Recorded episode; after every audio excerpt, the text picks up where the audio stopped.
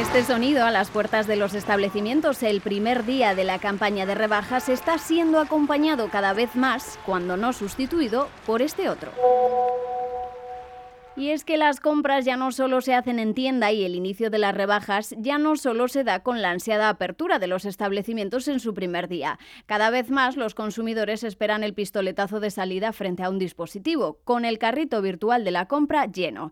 Este aumento de compras online y el mayor uso de los canales digitales ya estaba ganando terreno antes del confinamiento, pero la pandemia ha llevado a un impulso cuyas consecuencias permanecerán en el tiempo y las compañías deben dar respuesta a un nuevo consumidor que es más exigente y está más informado que nunca. Pero la clave no solo está en el auge del canal digital, la disminución de las restricciones con el fin del estado de alarma y la eliminación de la obligatoriedad de llevar mascarilla en exteriores gracias al avance de la campaña de vacunación otorgan de nuevo relevancia a la experiencia de ir de compras. En este nuevo podcast de KPMG abordaremos de la mano de sus expertos cómo afrontan las compañías un periodo de rebajas marcado por el optimismo del consumidor, pero también por la necesidad de las marcas de incrementar sus ventas tras unos meses complicados debido a las restricciones de movimiento y la reducción de las cifras de consumo. Bienvenidos.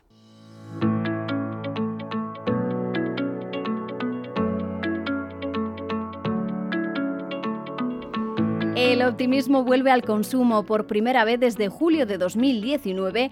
El CIS situaba el índice de confianza del consumidor en 98 puntos en el mes de mayo, por encima del nivel previo a la pandemia. Un dato que, aunque lejos de los 100 puntos que marcan el umbral entre la percepción positiva y negativa, supone un baño de esperanza para las marcas. Pero la gran pregunta es si están viendo reflejados estos factores positivos en las cifras de ventas de las compañías del sector. Para profundizar en ello, contamos con Enrique Porta, socio responsable de consumo y distribución de KPMG en España. Cuéntanos, ¿se ha registrado un aumento de las compras en lo que llevamos de año motivado por la relajación de las restricciones? El fin de las restricciones de movilidad, apertura y horarios y la vuelta a una cierta sensación de libertad y normalidad, unido al incremento del ritmo y tasa de vacunación, así como a la cercanía del periodo estival, hace pensar que el consumidor, contenido durante meses, volverá a comportarse como antes del COVID. Lo estamos viendo en sectores como la hostelería, que se ha visto desbordada en los últimos dos meses en prácticamente toda España.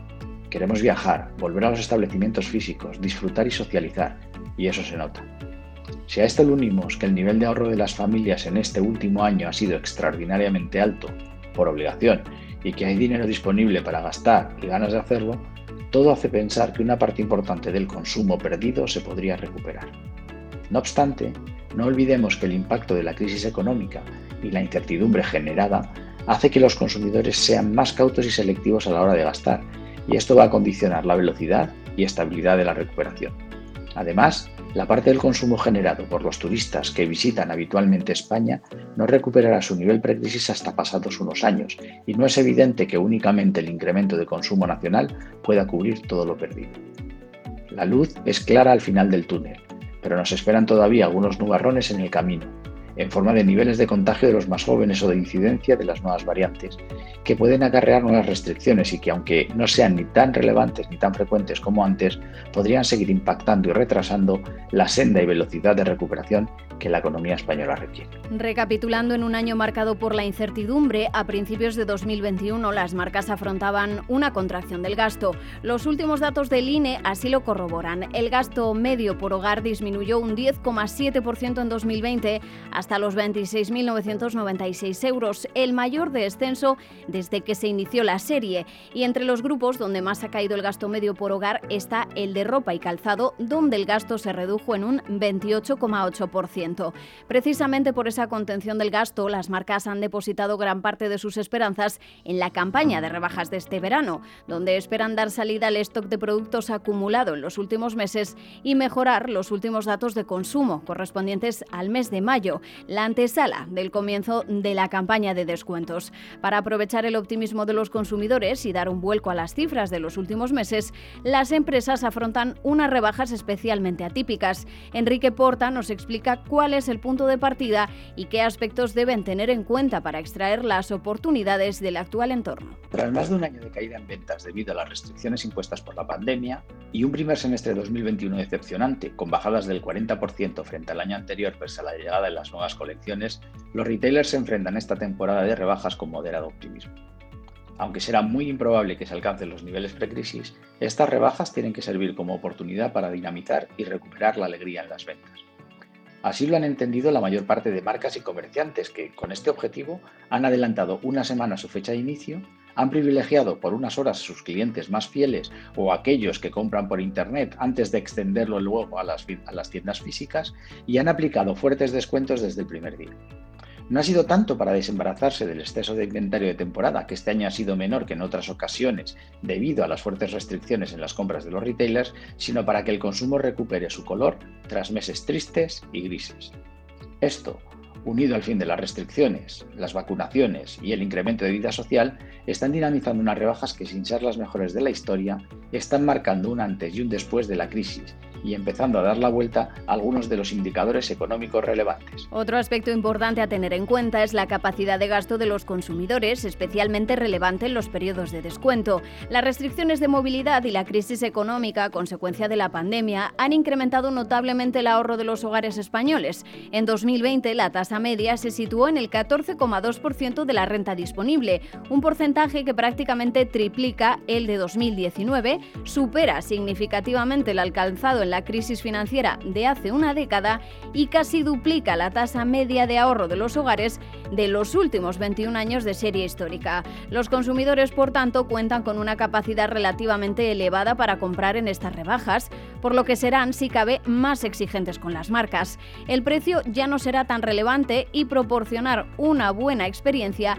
se torna crucial. Todo ello en un entorno en el que la relación a través de canales digitales se ha multiplicado y cuya convivencia con la tienda física es la verdadera clave de una ventaja competitiva.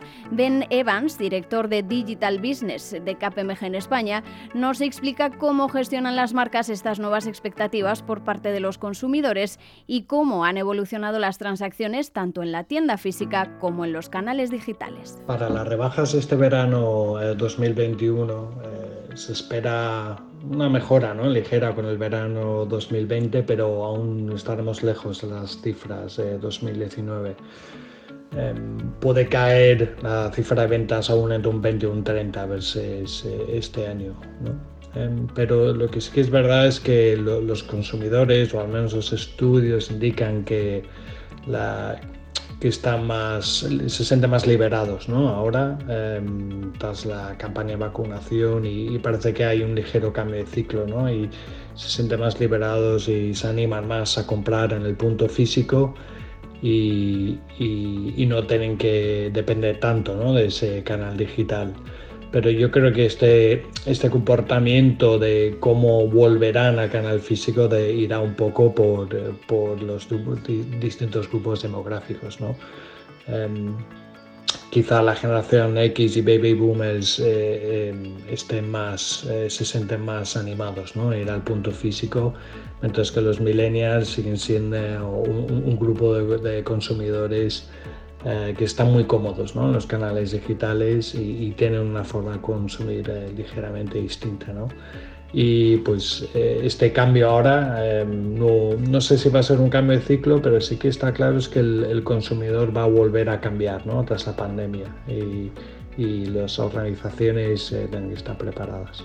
Pero más allá de los canales, lo cierto es que nos encontramos ante un nuevo consumidor, más informado, conectado y, por supuesto, más exigente en sus decisiones de compra. Desde KPMG, en su informe Future of Retail, desgranan seis drivers que las marcas deben tener en cuenta y sobre los que deben articular su estrategia a partir de ahora. El valor, la conveniencia, el rango de productos a elegir, la privacidad y la seguridad, el propósito y la experiencia. Los clientes ahora interactúan con las marcas más allá de la transacción tradicional, lo que ha obligado a las empresas a ofrecer experiencias de clientes más personalizadas, fluidas y que aporten mayor valor. Se demanda una experiencia inmersiva y única de su compra en la que el producto ya no lo es todo. Por eso las marcas se enfrentan al reto de saber conjugar el canal online y el físico para cumplir este Customer Experience que atraiga y fidelice al usuario.